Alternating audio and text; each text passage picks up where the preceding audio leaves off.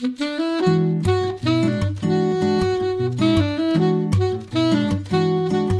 Liebe zur Musik, der Schmitz Hi-Fi Podcast.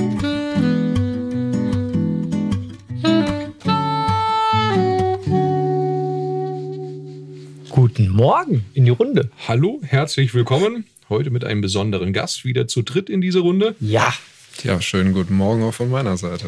Jürgen Timm bei uns zu Gast. Herzlich willkommen, schön, dass du da bist, den Weg hierhin gefunden hast. Ja, Ja. lieben Dank, Christian, für die Einladung. Sehr gerne. Erzähl doch mal ein bisschen, was gibt's denn zu deiner Person zu sagen, mein Lieber? Ja, was gibt's zu meiner Person zu sagen? Ähm, angefangen mit dem HIVI-Virus mich zu infizieren, das, das hat eigentlich schon sehr früh stattgefunden. Ähm, ich habe eine elf Jahre ältere Schwester, Ja, die hat mich schon zu Kindeszeiten ähm, mit sehr viel Musik äh, letzten Endes ähm, beschäftigt. Ich habe sehr viel Led Zeppelin, sehr viel The Who, sehr viel Black Sabbath damals als also als, als, als kleines, als, als kleiner Junge, äh, als Sechsjähriger äh, ähm, schon quasi mit der Muttermilch aufgesogen. Und irgendwie war es für mich immer klar, ich möchte irgendwas mit Musik machen. Jetzt reicht das Talent nicht dazu, irgendwie selber Musiker zu werden. Mhm.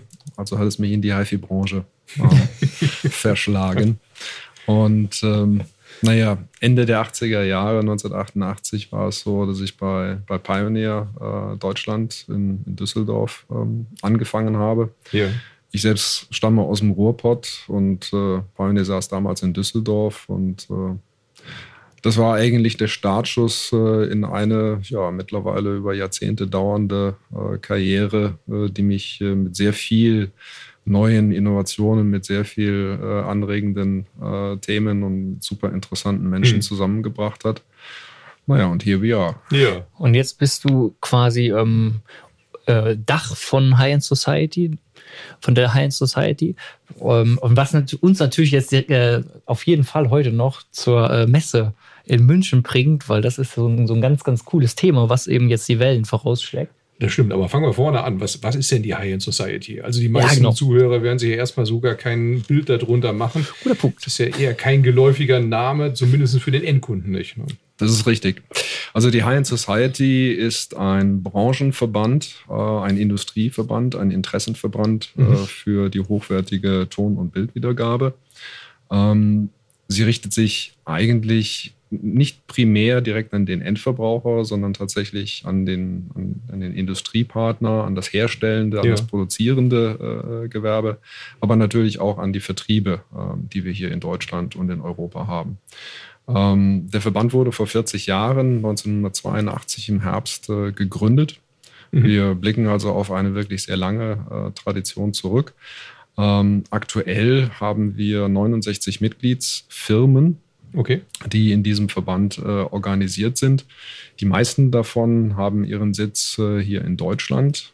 Krass, und äh, letzten Endes reicht aber unser Spektrum auch äh, hin zu Vertrieben und Herstellern, die auch im europäischen Ausland bis hin halt eben auch in Asien Okay. beheimatet sind. Ja. Ich glaube, man kann mit Fug und Recht sagen, dass sich über die Jahrzehnte hinweg die High Society als der führende Branchenverband der HIFI-Industrie weltweit etablieren und auch behaupten äh, konnte. Hm. Zumindest mir ist äh, in keinem anderen Land ein vergleichbarer Verband letzten Ja. Endes bekannt. Hm. Okay. Wir richten seit, seit vielen Jahren, äh, zum 40. Mal in diesem Jahr, 2023, durch Corona sind zweimal leider die Messen ausgefallen, ähm, die gleichnamige Messe, die, die High-End, ähm, als die äh, sicherlich weltweit führende Fachmesse für hochwertige Musikwiedergabe aus. Die High-End hat ihren Ursprung äh, eigentlich auch in der Keimzelle der, der Gründungsmitglieder gefunden. Denn früher war das halt eben so, man kennt das noch, es gab die große Funkausstellung in Berlin, Die IFA. Ja. die später dann nur noch IFA äh, Ja. hieß. Und ähm, es gab äh, auch in den 80er Jahren äh, mit der HiFi Video in Düsseldorf eine, eine ähnliche äh, Veranstaltung, die sich zumindest schon mal auf die, auf die Musikindustrie Mhm. und auf die, auf die Consumer-Audio-Schiene äh, konzentriert hat. Aber die Gründungsmitglieder, die, die damals dabei waren, allen voran Dieter Burmeister Mhm. äh, beispielsweise, ähm, die haben natürlich gesagt, so da fühlen wir uns auf diesen großen Messen nicht wirklich aufgehoben. Lass uns doch Ja. was Eigenes, lass uns doch was, was speziell für den High-Performance-Audio-Bereich ähm, strukturiert ist, äh, hier auf die Beine stellen. Und das hat man halt eben auch äh, getan. Und man musste sich ja, nachdem das erfolgreich war und man den Beschluss gefasst hatte, das weiterzumachen, dann musste man sich natürlich auch irgendwie eine, eine Form, eine Organisationsstruktur geben. Mhm. Und daraus ist dann letzten Endes äh, die High-End-Interessengemeinschaft äh, und daraus dann die High-End Society äh, als Verein, eingetragener Verein, als Interessenverband dann halt eben hervorgegangen. Dann habt ihr dann die erste, die erste High-End-Messe war, glaube ich, in Frankfurt noch, oder? Die ersten Messen haben, das ist sicherlich äh, mittlerweile große Historie, in Kempinski im Hotel Grafenbruch äh, stattgefunden. Das liegt bei Frankfurt. Ja. Und äh, wir sind aber schon vor vielen Jahren äh, umgezogen in ein professionelleres äh, Arrangement mhm. ins äh, MOC nach München, das ja. Munich Order Center. Das ist ja beeindruckend die Räumlichkeiten ja, in, alles. absolut. Ja, die Räumlichkeiten in, in, Frankfurt waren einfach letzten Endes äh, zu begrenzt mhm. und auch die Logistik. Mhm. Ähm, wir alle kennen das mit, mit großen, mannshohen Lautsprechern, mit, mit schweren Verstärkern. Ja. Ähm, das über die regulären Treppenaufgänge und Personenaufzüge in einem Hotel zu bewerkstelligen, ja. ist, ist mehr als anspruchsvoll. Ja. Und da war es einfach an der Zeit, äh, hier halt eben auch den nächsten Schritt zu tun und zu wachsen. Das MOC ist äh, seit vielen Jahren, seit wir die Messe dort ausrichten, immer wieder ausverkauft. Hm. Ähm, wenn wir uns äh, auf dieses Jahr äh, nach dem erfolgreichen Neustart nach der Pandemie 2022, wo wir schon ausgebucht waren, aber mit gewissen Auflagen, Corona-Auflagen natürlich noch ähm, belegt waren, ja. die sind jetzt äh, soweit gefallen und äh, wir blicken jetzt auf mehr als 550 ausstellende Firmen. Wahnsinn. Die wir diesen Mai erwarten dürfen. Über 800 Marken werden von diesen 550 Ausstellern vertreten und äh, wir haben etwa 30.000 Quadratmeter Fläche die hier ähm, bespielt werden. Wie also, viele Leute gehen da so an, an einem Besuchertag? Also es gibt es ist ja diese zwei Teile, ne? du hast ja so Fachbesuchertage. Richtig. Ähm, eigentlich wie es auf der IFA auch quasi ist. Und dann, und dann äh, so Besuchertage. Wie viel sind an so einem Besuchertag da circa? Weißt ja, also es ist seit letztem Jahr so, dass wir die Messe, wie du es gerade schon richtig gesagt hast, zweigeteilt haben. Die ersten beiden Tage, der Donnerstag und Freitag, 18. und 19. Mai, ähm, sind Fachbesucher, B2B-Tage, wie mhm. es äh, im, im, Englischen heißt, ähm, ausschließlich für Fachhandel und äh, Journalisten. Die beiden äh, öffentlichen Tage am Samstag und Sonntag mhm. Äh, sind dann halt eben auch für Konsumenten äh, geöffnet. Wir haben an diesen vier Tagen, wenn ich die Fachbesucher, die, die Händler und die Journalisten und dergleichen mit hinzuzähle, können wir etwa 20.000 Besucher oh, erwarten. Krass. Wahnsinn. Also das für so ein, ich sag mal, salopp Nischenprodukt. Ja, HiFi ist ja jetzt vielleicht nicht so in der ganz großen Masse, vor allem High-End HiFi nicht angekommen und dafür 20.000 Besucher dann hinzuziehen, die so viel Interesse haben und das muss man sich ja vorstellen. Ne? Ja. Also wenn man da jetzt die großen Messen nimmt, große, nehmen wir die IFA oder sowas, klar, die haben dann mehr, aber ähm, qualitativ mit Sicherheit nicht. Es ist halt mehr Konsumer dann, ne? Hm. Eindeutig. Ja, es ist natürlich so, dass wir, dass wir hier ein, ein, ein Publikum erreichen, welches wirklich ein, ein brennendes Interesse mhm. an Musik äh, hat. Ähm, man kann diese Messe äh, sicherlich äh, dahingehend auch, auch einordnen. Es ist die Leitmesse der gesamten Branche weltweit. Mhm. Die ausstellenden Firmen, die kommen, sind ja nicht nur hier aus, aus Deutschland oder aus, aus, aus Europa, sondern wir haben, äh, wenn wir uns die, die Querverteilung über die verschiedenen Länder anschauen, wir haben sehr viele Briten und Amerikaner dabei. Wir haben aber auch aus dem asiatischen Bereich, äh, mhm. von, von Mainland China über Japan, über Taiwan, äh, über viele andere Länder aus Australien äh, heraus, äh, haben wir halt eben sehr viele ausstellende Firmen. Und äh, man findet eigentlich auf der gesamten Welt natürlich auch andere HiFi-Messen, mhm. auch andere High-End-Messen. Allerdings keine, die so groß und so voll ausgestattet ist, dass das mhm. Sortiment in dieser Breite und Tiefe darstellt wie mhm. die High-End in München. Mhm. Das ist schon witzig. Ne? Also allein letztes Jahr, wo wir dann nach Corona nochmal äh, ja. unten waren und wir haben uns, haben wir bestimmt im Podcast schon mal gesagt, uns den, den Donnerstag so voll ge vollgepackt ja, mit Terminen. Ja. war, war doof. Und dann ist es ja trotzdem auch für einen selber so, ne? man kommt da an Und dann. Das ist wie ein äh, Spieleparadies. war, ne? war Ja. Alan Parson letztes Jahr der, äh, war es Alan Parson letztes Jahr? Ich weiß gar nicht, äh, Richtig, ne? ja. Ja. Mega. So, also die, die, also so als, als, als Markenbotschafter, ne? Äh, Und, und dann kommst du da drauf und dann merkst du, du hast gar keine Zeit und das ist wie Fantasia. Ne? Mhm. So ein bisschen. Ja. Also ist schon Ja. cool. Man sieht man die Schilder von irgendwelchen Marken, wo man denkt, oh, da müsstest du selber doch äh, hingehen. Also ich finde es total äh, cool. Wer ist äh, Markenbotschafter dieses Jahr? Das ist äh, eine sehr interessante Frage, denn äh, du sprichst ein Thema an, was, was, was uns, was mir persönlich auch sehr am Herzen liegt. Das ist nämlich, hier geht es bei der High-End nicht nur um, um Technik, nicht nur um Geräte, sei es Lautsprecher oder Verstärker oder Plattenspieler, Hm. sondern hier geht es um Musik. Hm. Ja. Hier geht es um Emotionen, um das Erlebnis.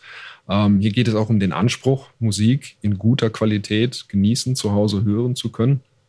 Und äh, für uns war es halt eben sehr wichtig, aus dem Bereich der Musik und Musikschaffenden ähm, halt eben auch immer wieder Kontakte zu einzubringen, Mhm. zu pflegen.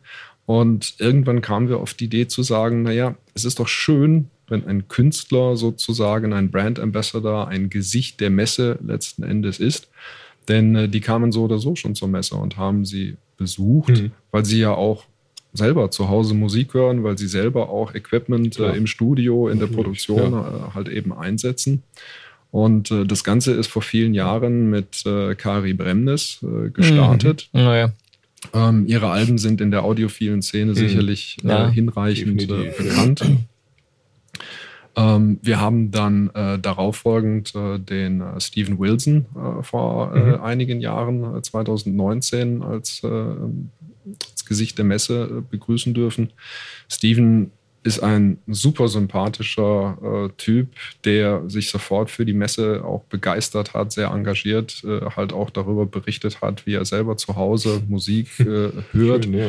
ähm, wie wichtig ihm die Mehrkanaligkeit äh, beispielsweise ist. Und ähm, im letzten Jahr, 2022, nach der Pandemie, äh, war es dann halt ähm, Alan Parsons, ähm, der sozusagen die Staffel übernommen hat äh, vom Steven.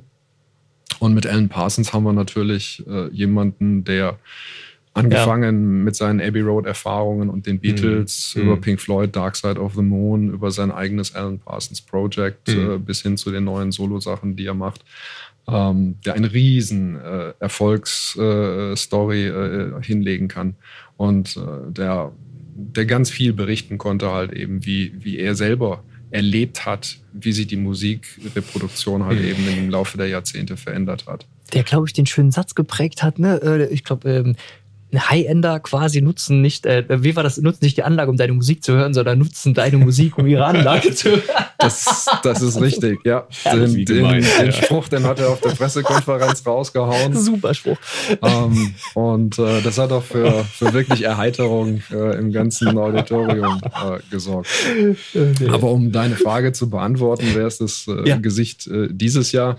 Ähm, ich freue mich, dass wir einen sehr hochkarätigen Musiker auch dieses Jahr wieder gewinnen konnten. Das ist Al Di Miola. Na krass. Super. Ähm, Al ist sicherlich äh, der audiophilen Szene äh, hinreichend bekannt Mhm. durch Friday Night in San Francisco. Und jetzt auch Ähm, Saturday Night. Äh, Jetzt natürlich die Saturday Night, äh, die gerade äh, relativ frisch äh, auf dem Mhm. Markt ist. Und ähm, er hat natürlich auch mit seiner Solo-Karriere über Jahrzehnte hinweg ähm, sicherlich äh, Stile nicht nur mit äh, beeinflusst, sondern halt eben auch ganz, ganz massiv geprägt, äh, wenn wir an seine Gitarrenarbeit denken. ja. Es ist unglaublich äh, zu sehen. Ich weiß nicht, ob er das schon mal in einem Video mitverfolgt hat, wie seine Finger wirklich über die Seiten äh, Hm. schwirren und flirren. Äh, die Geschwindigkeit, äh, mit der er spielt, ist, Ja. ist unwahrscheinlich. Also, und, und das in einer Perfektion. Ja. Sensationell. Das ist ja, gibt es ja diese, auch die Live-Aufnahme dann noch im Bild von Ja. äh, Friday Hm. ähm, Night und das ist ja gigantisch mit McLaughlin. Das ist ja und ähm, auch sein Beatles-Album, ne? Dieses Tribute äh, Beatles-Album finde ich großartig. Also so Penny Lane oder so fand ich, fand ich, fand ich super, so Ja. auf Gitarre äh, gemacht. Wir müssen auf jeden Fall ein Autogramm holen, ne? Oder eine Ist der dann LP da? Ich weiß mitnehmen. gar nicht, ist, ist der auf der Messe dann? Weiß man sowas? Alan Parsons war letztes Jahr. Alan Parsons war da, Stephen Wilson ja. war da und Aldi Miola wird natürlich auch äh, da sein. Ähm, er wird äh, mit uns gemeinsam am Donnerstagvormittag die Messe eröffnen in der Eröffnungspressekonferenz, aber er wird auch zu einer Autogrammstunde äh, entsprechend äh, am Samstag, glaube ich, ist die äh, vorgesehen, Mal wieder weg. anwesend sein. Okay. Müssen wir zur Pressekonferenz, ist ja egal. Oder das. Auch eine Möglichkeit natürlich. ist ja quasi Pressearbeit, oder? Ja, das, ich mein, das stimmt. Ja, ja. absolut. ja. Aber das ist ja jetzt immer ein beeindruckender Werdegang. Ne? Also wir kennen uns ja noch zu Willigzeiten, Pioneer, da warst du Produktmanager und, und hast äh, Händlerschulungen äh, gegeben, gehalten. Ja. Da sind wir so das erste Mal in Kontakt gekommen. Jetzt bist du Vorstandsvorsitzender der High-End Society. Ähm, wenn man jetzt mal rückblickt auf die letzten ja, 20, 30 Jahre, die mhm. du jetzt, oder 40, die du jetzt äh, in, in der Szene drin bist, ist das, wo du hin wolltest? Ja, also tatsächlich hat man ja im Laufe der Jahre ganz viele Haken geschlagen, ganz viele verschiedene Dinge mhm. äh, halt eben kennengelernt. Ähm, als äh, ich äh, bei Pioneer damals anfing, ähm, das war der, der Automotive-Bereich, K-Audio äh, hieß es damals. Mhm. Ähm, diejenigen, die ein bisschen älter sind, äh, die kennen noch die, die großen Lautsprecher auf den, auf den Heckklappenauflagen. Die Aufkleber äh, auf der Rückscheibe. Die Aufkleber ja. auf der Rückscheibe. ähm, Pioneer war äh, sicherlich eine der ganz großen Marken ja. im, im Automotive, ja. im Car-Audio-Geschäft äh, in den 80er, 90er Jahren. Hat ähm, allerdings auch immer sich äh, links und rechts äh, schon sehr intensiv mit anderen Themen beschäftigt. Mhm. Und ich habe halt eben damals in dieser Car-Audio-Division angefangen und eines der ersten Themen, die an mich herangebracht wurden, war dann Mitte der 90er Jahre, dass äh, mit dem aufkommenden Mobilfunknetzen, also den D-Netzen äh, mhm. hier in Deutschland, Pioneer die Chance erkannt hatte zu sagen, okay, wir möchten hier halt eben in diesen Mobilfunkmarkt auch einsteigen, denn das sehen wir als eines der Bindeglieder zu den bereits ja. in Japan erhältlichen okay. Navigationssystemen. Okay. Und äh, ich äh, wurde dann halt eben auserkoren äh, mit der Firma Motorola zusammen, amerikanischer äh, äh, Hersteller von, von Mobiltelefonen, hier eine OEM-Partnerschaft äh, mit zu begründen und vertrieblich aufzubauen. Mhm. Das habe ich dann in der Mitte der 90er Jahre halt eben soweit ähm, gemacht. Und ähm, das war schon ein super interessantes Thema, hat mich mit sehr viel neuer Technologie zusammengebracht mhm. und da habe ich halt eben auch gemerkt, dass es für mich sehr spannend ist, bei einer Produktentwicklung halt eben äh, mitzuarbeiten ja. und mitzuwirken. Und äh, Mitte der 90er Jahre ist dann halt eben das Ding passiert, was, was man sich in Europa vielleicht gar nicht so nach, nach, nach Platte und nach CD vorgestellt hat. In, in Japan und in den USA gab es schon die Laserdisc, also es gab mhm. schon Filme auf Scheibe. Mhm. Ähm, hier in Deutschland, hier in Europa, da hatte man VHS und Beta, man hatte seine Videokassetten in, man muss doch sagen, recht bescheidener Qualität. Qualität ja. und ähm, wir waren natürlich auch, es war vollkommen klar, wir waren davon überzeugt, dass, dass sich Laserdisc natürlich in, in Europa nicht durchsetzen äh, lässt. Aber es kam natürlich das neue Format und das war die DVD. Ja.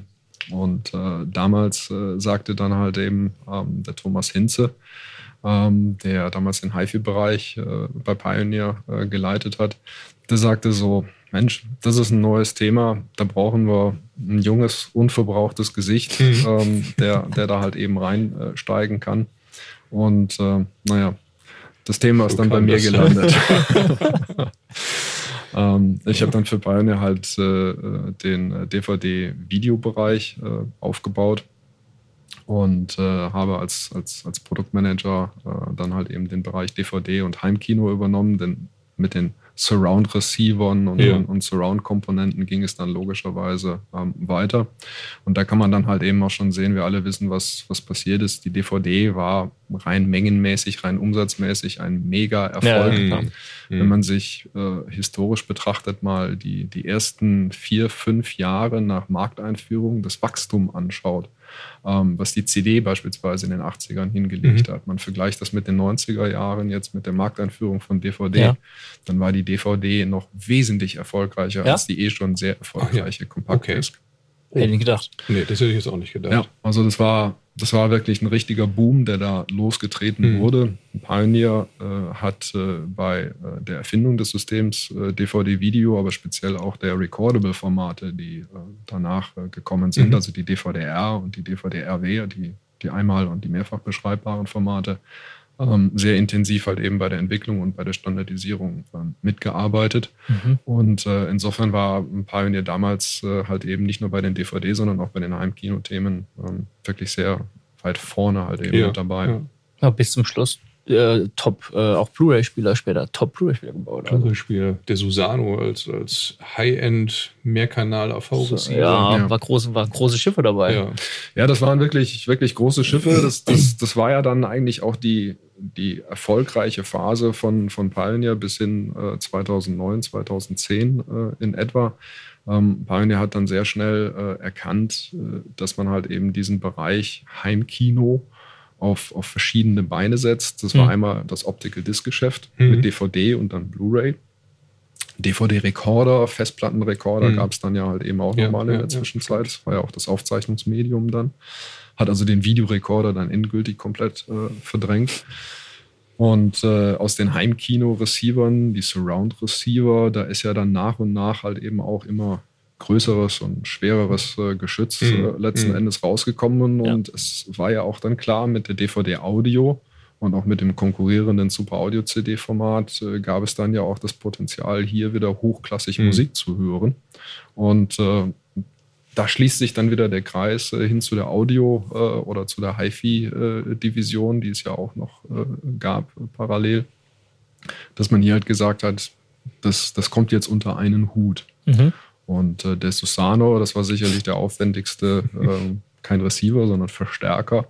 Zehn Kanäle, zehn. Endstufen, Class D-Technologie, also mhm. Schaltverstärker, Topologie, äh, mhm. die darin verbaut war. Ich glaube, Ice Power Basis. Ähm, ursprünglich Ice Power Basis, äh, dann allerdings weiterentwickelt mhm. äh, von unseren äh, Pioneer-Ingenieuren äh, zu einem eigenen Schaltungskonzept. Ähm, das war sicherlich das aufwendigste Produkt mhm. in dieser Range, was Pioneer je gebaut hat ein Heidenspaß. Ich weiß noch, als ich hier angefangen habe in Koblenz, ähm, dann stand vorne, da hatten wir quasi nur in Anführungszeichen den ersten Laden mit dem Fernseher und da stand, als wir nur reinkamen, die 802 genau. D2 in, äh, was war das, Rosenut oder was? Nee, Rosenut ist Kirche, genau, Kirche. Cherry. Und in der Mitte Pioneer, dann dieser Susano. Ja. Und dachte aber jetzt 5.999 Euro. Das ist heiliges. Sowas gibt's. Sowas gibt's, genau. Ja, und heilig was. Nee, richtig cool. Mit dem Branding oben drauf, diesen japanischen Zeichen und die Fernbedienung. Mein Gott, war ein Knochen vor dem Herrn. Wirklich, wirklich wertig produziert. Heilig was. Ja. ja. es war sicherlich äh, ein Technologiegeber auch zu der mhm. Zeit, denn ähm, er war ja sehr individuell konfigurierbar. Mhm. Also mit, mit zehn Endstufen, ja. die in diesem Gerät verbaut waren, hatte man die Möglichkeit, ähm, Stereo in Raum 1, Stereo in Raum 2 und ein komplettes 5.1 Setup im, im Heimkino zu betreiben und das auf Wunsch parallel. Mhm. Äh, man hatte B-Amping-Optionen, äh, man konnte sogar äh, zwei 5.1 Heimkinos äh, parallel betreiben, wenn man denn wollte. Also ähm, das war natürlich ein absoluter Irrsinn, äh, was, was dort an Konfigurationsmöglichkeiten ja, ja, ja. Äh, da war. Ähm, insofern war natürlich halt eben auch, wenn man sich das Gerät von hinten angeschaut hat, mhm. ähm, war es natürlich auch klar, er war ja übersät mit mhm. Schnittstellen. Ähm, da ist zu erwähnen, und das ist, meine ich, ein, auch, ein, auch ein wichtiger Punkt, denn da kommen wir wieder zum HiFi äh, mhm. halt eben zurück er gehörte halt eben auch schon zu den ersten streamingfähigen äh, Geräten. Das heißt, Internetradio, mhm, äh, genau. äh, damals äh, halt eben noch mit VTuner, ähm, mhm. war schon integriert. Ein Streaming-Client äh, war schon drin. Für ein lokales Netzwerk. Ähm, ja. Er war Windows Media äh, zertifiziert. das heißt, ich konnte schon auf die, auf die ersten NAS-Drives, also auf die ersten mhm. Netzwerkspeicher, die damals verfügbar waren, halt eben auch zugreifen, Internetradio mithören. Und ich konnte halt eben beispielsweise schon äh, hochauflösende 24-Bit-Files äh, in, in, wirklich gediegener Qualität über dieses Gerät halt eben auch ausspielen. Ja, ja. Wahnsinn. Lustige Story, ja. Und mittlerweile ist, äh, ist ja, äh, bei Pine hat sich ja sehr, sehr viel geändert die letzten Jahre. Ja. Aber ähm, was ja, weiß gar nicht, ob das viele wissen, aber TAD ist ja äh, Teil davon. Richtig. Immer gewesen. Ja. Ähm, Technical Audio Devices dann. Und, und, äh, und deren Lautsprecher sehen wir dann auch auf der Messe und für die bist du mitverantwortlich hier in Deutschland? Ja, also THD, Technical Audio Devices Laboratories, das ist der, der ausgeschriebene Name, der, der hinter THD steht, ähm, die übrigens auch nichts mit dem ähnlich klingenden deutschen äh, Vertrieb, äh, THD-Audio-Vertrieb zu tun haben. Das sind zwei komplett äh, voneinander äh, getrennte äh, Firmen, die nichts miteinander zu tun haben. Da gibt es aber eine Namensgleichheit. Mhm. Ähm, TAD ist äh, schon immer so ein bisschen der Think Tank äh, bei Pioneer in der, in der Audio, in der HiFi-Division äh, gewesen. Mhm. Wer lange zurückschaut, der wird in den 70er Jahren, 80er bis 1995, also bis, bis das DVD-Heimkinogeschäft losging, ähm, bei Pioneer schon eine sehr äh, hochwertige ähm, Baureihe gesehen haben. Exclusive hießen die damals. Das waren sehr aufwendige ähm, Verstärker, Vorverstärker, Endstufen, Monoblöcke und dergleichen. Mhm. Ähm, es gab auch äh, zumindest in, in Asien und äh, den USA auch exclusive gelabelte, ähm, sehr große Lautsprecher. Mhm. 16er, 18er, 20er Basstreiber, okay. Compression Driver, Horn, äh, Hörner halt okay. eben für den, für den Hochtonbereich. Und die Chassis, die dort eingesetzt wurden, das waren letzten Endes Komponenten von TAD, von Technical Audio Devices. Hm. Die waren nämlich ausschließlich im Pro-Audio-Geschäft äh, damals tätig, haben viele Studios äh, ausgestattet. Ähm, Jimi Hendrix, Electric Ladyland beispielsweise war mit äh, TAD Pro äh, Chassis ausgestattet. Ähm, die, die ersten Filme, also auch im, im, im Theater-Business äh, ähm, von Skywalker äh, Studios in, in, Kalifornien sind mit TAD ausgestattet gewesen. Die Eagles sind äh, auf ihre Welttour damals äh, zur Hotel California Tour mit TAD-Drivern ja. halt eben gegangen und Spannend. haben die Konzerte damit gespielt. Verrückt. Mhm. Ähm, also da gab es ein, ein riesengroßes Know-how. Und die Exclusive-Komponenten, die bildeten halt eben die Elektronik ab. Mitte der 90er Jahre, als, als Pioneer, wie gesagt, mit DVD und dem ganzen Heimkino-Thema durchgestartet ist, ist dieses Thema so ein kleines bisschen in die, in die Vergessenheit mhm. oder in den Hintergrund geraten. Und man hat sich dann letzten Endes äh, Ende der 90er Jahre dazu dann ähm, halt besonnen zu sagen, so lass uns das doch wieder auferstehen, lass mhm. uns das doch auf, äh, aufleben lassen. Und äh, der Meilenstein, der dort dann gesetzt wurde, der TAD als Marke dann eigentlich wirklich sichtbar gemacht hat. Das war 2001 die sogenannte Model One oder M1. Das war ein großer Lautsprecher, der von Andrew Jones äh, in den USA entwickelt wurde. Er war der Chefentwickler äh, bei TAD äh, mhm. zu dieser Zeit, saß nicht in Japan, sondern drüben in LA und äh, hat ähm, mit der Model One einen Lautsprecher geschaffen, der es zwar nicht wirklich in den europäischen Vertrieb geschafft hat, mhm. aber ausschließlich in Japan und den USA erhältlich, der aber Maßstäbe gesetzt hat. Maßstäbe dahingehend, als dass er halt eben wirklich authentischen Studioreproduktion nach Hause transferieren konnte. Okay. Ähm, er setzte als Technologie beispielsweise auf äh, ein Beryllium-Hochtöner mhm. und Beryllium-Mitteltöner ein. Genau, das hat Theorie. Sehr schnell, sehr ja. direkt, sehr impulsiv, aber auch sehr klar, ohne jegliche Verzerrungen. Mhm. Und das wurde zum THD-Markenzeichen im Laufe der Jahre und ja. Jahrzehnte. Das ist ein eigenes Verfahren äh, mit einer eigenen Technik, äh, um, um, um diesen äh, Treiber letzten Endes äh, herzustellen, dieses Chassis halt eben auch zu zu produzieren.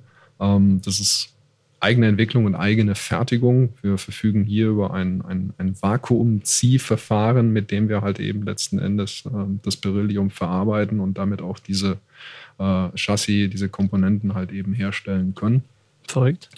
Und ähm, naja, nach, nach der Model One äh, kam dann halt eben letzten Endes äh, ähm, der Wunsch von Pioneer, vom Konzern, hier halt eben wieder Elektronik und Lautsprechertechnologie in einer eigenen Marke in TAD, in Technical Audio Devices, dann halt eben äh, münden zu lassen.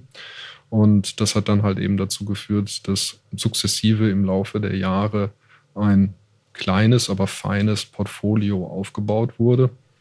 Man muss dazu wissen, dass die Ingenieure, das gesamte Entwicklerteam gerade mal etwas mehr als 20 Personen sind, okay. die dort in, in Japan arbeiten. Wirklich, ja. Das ist so ein bisschen wie die Formel 1-Division ja. von Pioneer ja, im Grunde. Das Schöne ist aber, dass dieses Team auf die gesamten Ressourcen, ob es die Bauteilebeschaffung, ob es die Produktionsmöglichkeiten sind, ähm, ob es die Räumlichkeiten sind, die, mhm. das Messequipment und dergleichen. Sie können halt eben auf das, auf das große äh, äh Gemeinwesen Pioneer ja. halt eben zugreifen und das ist sicherlich ein riesengroßer Vorteil. Mhm. So ein bisschen Spielwiese, ne? Ja. Im Laufe der Jahre sind halt eben ähm, zwei Produktlinien entstanden. Die Reference-Linie, wo es halt um die ultimative Performance, Cost No Object äh, letzten Endes geht. Und die etwas einfachere, aber trotzdem noch äh, sehr performante Evolution-Serie, mhm. die den, den Einstieg sozusagen in die TAD-Welt halt eben darstellt. Ähm, aktuell ist es so, dass die Evolution-Serie mit äh, zwei Monitoren, die auf Stands äh, montiert werden und äh, mehreren Standlautsprechermodellen äh, daherkommen. Und äh, dazu halt eben passende Elektronik vom CD-Spieler, Vorverstärker ähm, bis hin zur Endstufe mhm. äh, so weit abbilden. Und die Reference-Linie ebenfalls ähm, über einen Standlautsprecher und ein Monitormodell äh, verfügt und äh, entsprechend auch über einen CDSA-CD-Spieler, Vorverstärker Stereo- bzw. Monoblöcke. Also quasi ein Vollpreishersteller weiterhin. Ja. Dann gucken wir uns das doch auf der High-End einfach Absolut. mal an, oder? Absolut. Ja. Klingt auch spannend.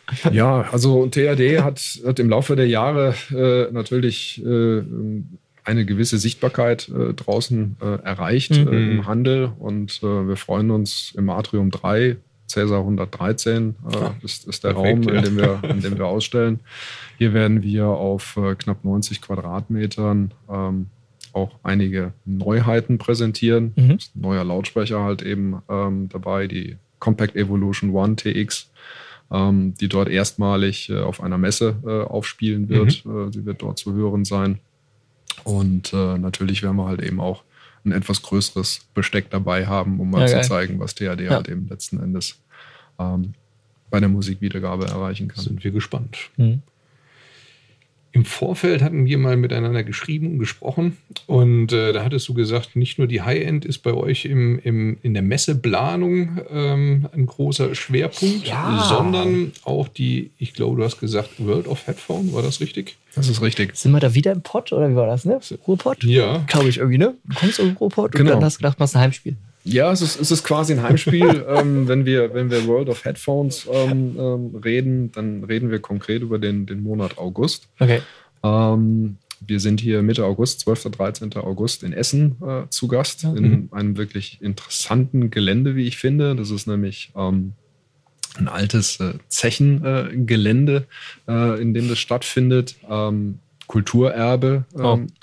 Super interessante Location und wie wir fanden, seitens der High Society ein, ein idealer Austragungsort, um dieses mobile HiFi, wie ich ja. es gerne bezeichne, äh, hier einmal tatsächlich mit einer Sonderveranstaltung, mit einer, mit einer Ausstellung, mit einer Vorführmöglichkeit halt eben letzten, zu, letzten Endes zu bespielen.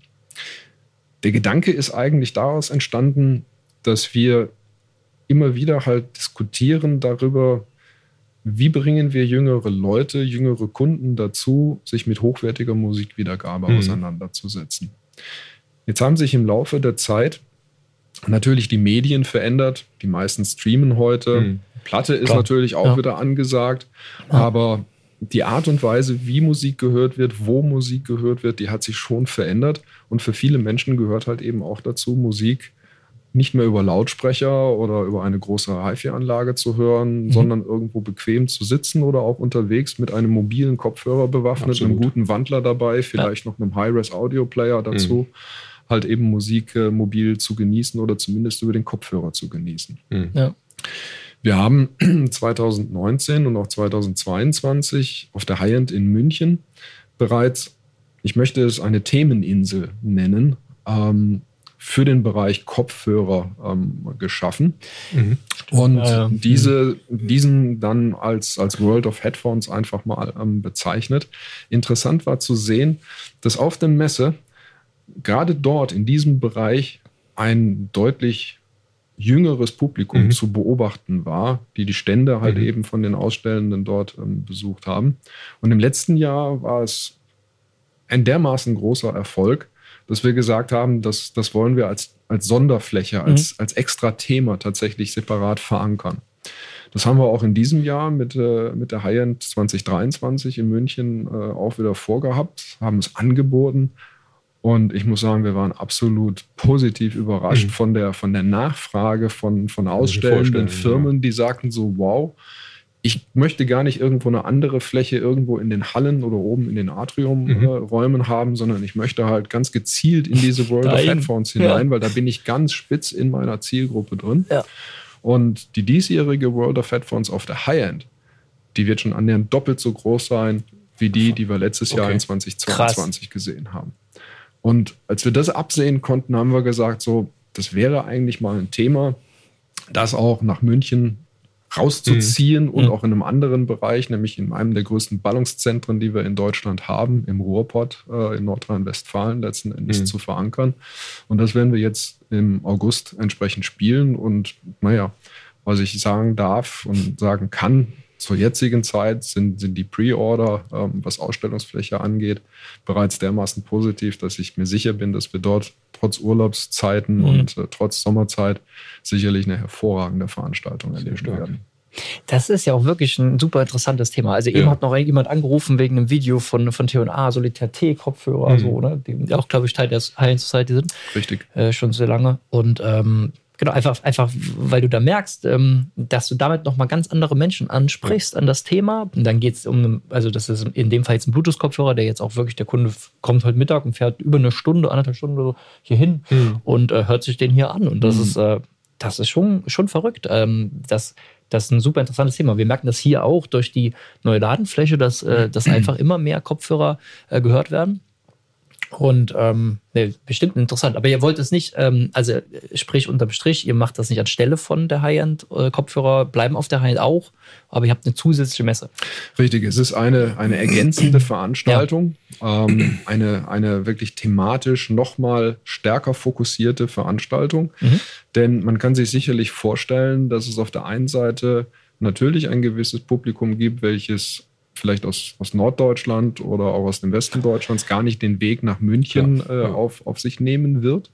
Es gibt auf der anderen Seite aber natürlich auch Menschen, die sagen so, warum soll ich nach München reisen zu einer HiFi-Messe, wo ich mich doch nur mit dem Thema Kopfhörer auseinandersetzen möchte Ja, und ich jetzt vielleicht sowieso gerade aus dem Ruhrgebiet oder aus Nordrhein-Westfalen, aus Niedersachsen halt eben komme. Mhm. Damit bieten wir hier zusätzlich zur High-End oder auch alternativ zur High-End für diesen Themenbereich eine eigene spezielle Fachmesse an, in der es natürlich auch wieder ganz viele ausstellende Firmen gibt, die sich mit dem Thema sehr intensiv auseinandersetzen und wo man auch in den direkten Dialog miteinander treten kann.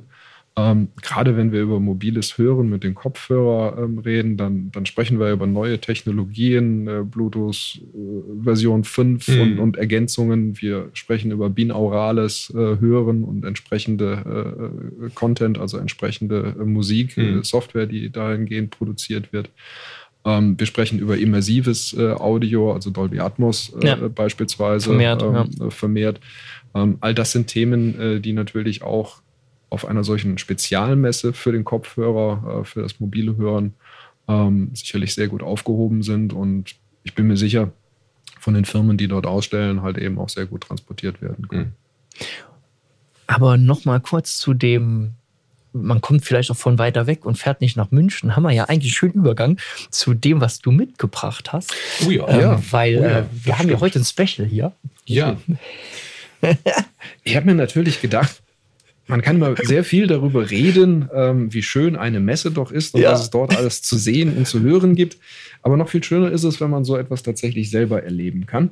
Und äh, deswegen freut sich die High-End Society nicht nur euch beide nach München einzuladen, als, als Fachbesucher unsere Gäste dort zu sein, Vielen Dank. Sondern halt eben auch vier, zweimal zwei Ja, vielleicht, Zwei, ja. ähm, Ja. vier Personen, äh, die äh, hier diesen Podcast jetzt hören oder auch sehen und äh, die sich diese Eintrittskarten hier bei euch entsprechend im Laden abholen können, die wir gerne nach München einladen, um die High-End live und auch El de Miola einfach mal in Person livehaftig hier erleben zu dürfen. Super Und deswegen für Dank. euch Wir haben uns da natürlich Gedanken gemacht, wie wir das Ganze dann an den Mann bringen oder wem. Ganz so einfach wollen wir es ja nicht Ja. Und, genau, die Idee war, ähm, derjenige von euch, äh, liebe Hörer, ähm, die uns Zuschauer. Zuschauer, wie auch immer, äh, die uns eine E-Mail schreiben an unsere info at schmitzde ähm, und zwar mit einem Foto und dem und einem kleinen Satz dazu, wie, äh, wie ihr den Podcast hört oder wo ihr den Podcast immer verfolgt. Ähm, genau, die ersten beiden Mails, die kommen, Genau. die bekommen diese Karten. Genau, lohnt sich, wie wir gehört haben. Ich glaube schon. Absolut. Wir fahren auch hin äh, Donnerstag und Freitag. Donnerstag, Mal, ne? Freitag, wir sind äh, genau zwei Tage da. Mittwochs Anreisetag, Samstags Abreisetag. Also wir haben zwei volle Tage, damit ähm, die, diese wahnsinnige Hektik, die wir im letzten Jahr mit einem Ja. Tag nur Messe, also wir sind einen Tag vorher angereist, aber mit einem Tag Messe dann nicht nochmal erleben wollten, haben wir gesagt, jetzt äh, Fokus zwei Tage, damit wir auch mal andere Hersteller sehen. Weil ähm, bei 20.000, 30.000 Quadratmeter, Fläche, 30.000 30.000 Quadratmeter. Quadratmeter ist natürlich einfach so viel zu sehen und zu entdecken. Du links, ich rechts. Äh, ja, genau, wir haben es hinterher aufgeteilt und waren nur, mit, also das war, wir waren fix und fertig. Wir waren Im ICE zurück, haben wir geschlafen. Ja, War nix Und so. deswegen haben wir gesagt, das müssen wir auf jeden Fall entzerren, damit man auch noch ein bisschen mehr von der Messe mitnehmen kann, Ja. letztlich, ja. Ja. Also in dem äh, ähm, Besucherticket ist äh, das ÖPNV-Ticket äh, vor Ort schon äh, bereits inkludiert. Perfekt. Ähm, jetzt haben wir das Deutschland-Ticket äh, auch äh, zur Verfügung. Also Ja. ich glaube, dass äh, jeder Interessent, äh, der nach München reisen äh, möchte, Ja. das auch äh, sehr umweltverträglich halt eben machen kann. Ja. Und äh, ja, zwei Tage sind, glaube ich, schon ähm, eine gute Wahl, wenn man angebracht. die Highlights der Messe und, und das Wichtigste der Messe tatsächlich erleben möchte. Ja. Top. Ein Tag Kopfhörer. Okay. Ein, ja, genau. Aber für jeden, der es nicht schafft, wir werden natürlich da, äh, im Podcast äh, davon berichten, wie, wie Ja. wir es fanden und was wir alles gesehen haben. ja, vielleicht können wir dich um Stand bei THD noch mal ganz kurz dazwischen nehmen. Genau. Aber gerne doch. Im, im Tool. Ja, schön. Dann würde ich sagen, sind wir eigentlich äh, fast am Ende angekommen. Genau. Weil jeder, der hier sitzt, muss nämlich zum Schluss immer noch seinen Lieblingsmusiktitel abliefern. So Tja. auch du. Oder eine Lehrer, genau. Ja, ich habe natürlich auch äh, lange überlegt, als ich von euch gehört habe, ähm, diese Frage äh, gestellt zu bekommen, was nehme ich denn da? Im Laufe der Jahre hat mich ein Album und daraus wiederum ein Titel immer wieder begleitet, ähm, den ich nicht nur privat sehr gerne höre, sondern der auch als Arbeitsinstrument sozusagen hervorragend geeignet ist. Das ist nämlich von dem äh, Album Nightclub von äh, Patricia Barber. Direkt der erste Titel, Bye Bye Blackbird. äh, Ähm, ein absoluter Jazz-Klassiker, Ja. äh, muss man sagen, ähm, der aber gerade in dieser Einspielung und gerade auch in dieser Interpretation, in dieser Performance hier unwahrscheinlich viel Hörfutter enthält. Ich kann damit einen Raum, ich kann damit eine Anlage direkt hervorragend einordnen, einschätzen Ja. und äh, sie auch beurteilen. Im Laufe der Jahre ist mir der Titel natürlich schon äh, fast taktgenau äh, ins Blut übergegangen. Ich muss sagen, ähm, wer das Album noch nicht im Schrank stehen hat, der sollte sich da äh, tatsächlich mal kundig machen. Kann man natürlich zuerst mal als Stream äh, bei Kobus Ja. äh, oder dergleichen hören. Wer es als Tonträger haben möchte, dem äh, kann ich die leider nicht mehr neu, sondern nur noch gebraucht erhältliche MFSL SACD Mhm. äh, empfehlen. Das ist sicherlich im digitalen Bereich ähm, die beste Ja. Version, die man bekommen kann. Ist bei Discogs mit ungefähr 100 Euro ähm, allerdings gelistet. Okay. Also ist schon ein Investment. Ja. Wer es analog äh, mag, äh, dem sei äh, die äh, One Step äh, von Impex äh, Records Hm. empfohlen, die, Die allerdings noch schlimmer als Ich 100 Euro. noch etwas höher rangiert, aber die für das analoge Lager ähm, sicherlich ähm, hier ähm, das absolute Nonplusultra, was im Moment verfügbar ist, äh, dieser Einspielung halt eben darstellt. Ich finde generell, ihre Aufnahmen sind top. Absolut also die hat top. schon eigentlich richtig hochwertiges gemacht. Müssen wir die jetzt wieder zurückgeben? Oder? Die, nee, nee, die hat er uns ja, äh, genau, ja, ja. Die stammt tatsächlich aus meiner persönlichen äh, Bibliothek, richtig. Aber da steht noch eine Platte. Ja, ich habe mir natürlich gedacht, wir sind ja nicht nur digital hier unterwegs, sondern natürlich auch ähm, analog. Ähm, ich habe noch eine Platte mitgebracht, auch Musik, die mich im Grunde seit der Kindheit äh, halt eben begleitet. Das ist T-Rex. Ja, geil. Okay. Mark Bolan äh, mit, äh, äh, mit, mit seiner Band. Ähm, hier ist äh, vor gar nicht so langer Zeit ähm, eine Neuauflage des äh, Electric Warrior ähm, erschienen. Ähm, gemastert von den Originalbändern im Half-Speed Mastering-Verfahren bei den Abbey Road Studios. Ähm, diese Platte ist noch erhältlich, ähm, also beeilen, wer äh, das möchte. Ähm, es ist eine absolut fantastische äh, Qualität, was die Jungs hier aus den alten Mastern, wir reden hier über Anfang 70er Jahre, Wahnsinn, ja. ja. Ähm, nach fast 50 Jahren rausgeholt haben, ist wirklich sensationell.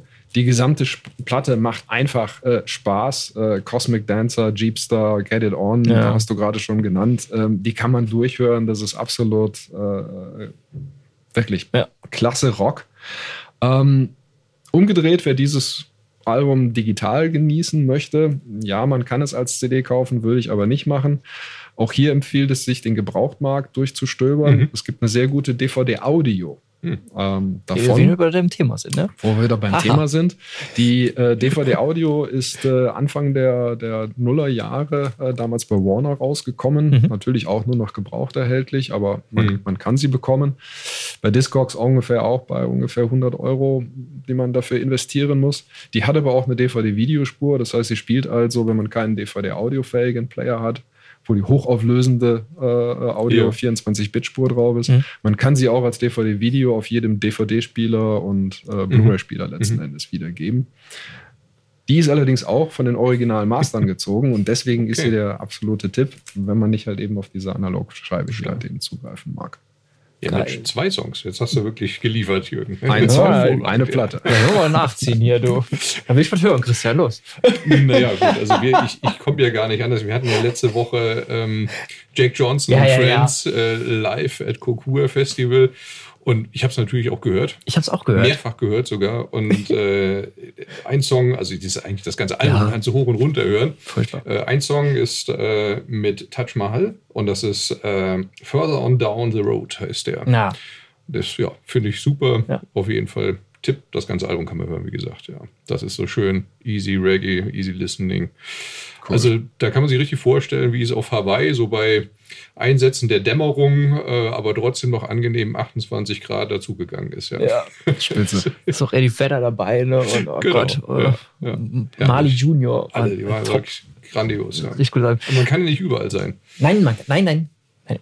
Ich habe ähm, im Zug gesessen letzte Woche und habe ähm, eine Aufnahme gehört von, äh, von Solti, also eine alte, alte Wagner-Aufnahme ich weiß gar nicht, ich höre eigentlich gar nicht so viel Klassik, aber das hat mich irgendwie angesprochen. Bei, bei Kubus kam das so in den, in den News irgendwie mhm. und ähm, ich habe da so einen Dragonfly dran und einfach einen alten P5 Bauers äh, Kopfhörer auf den Ohren gehabt und ich habe selten eine so krasse räumliche Darstellung gehabt bei einer Aufnahme okay. wie bei dem Ding, was die da remastered haben. Das ist jetzt in 22 remastered worden. Ähm, also ähm, der Ring, also Siegfried ähm, mit den Wienern. Ähm, ja, und äh, ich weiß nicht, also ich habe jetzt äh, keinen, keinen expliziten Titel da, ähm, aber einfach eine der ersten Stücke mal rausnehmen, ähm, wie die Sänger positioniert sind. Das ist gigantisch. Ganz, ganz cool. Ja. Super.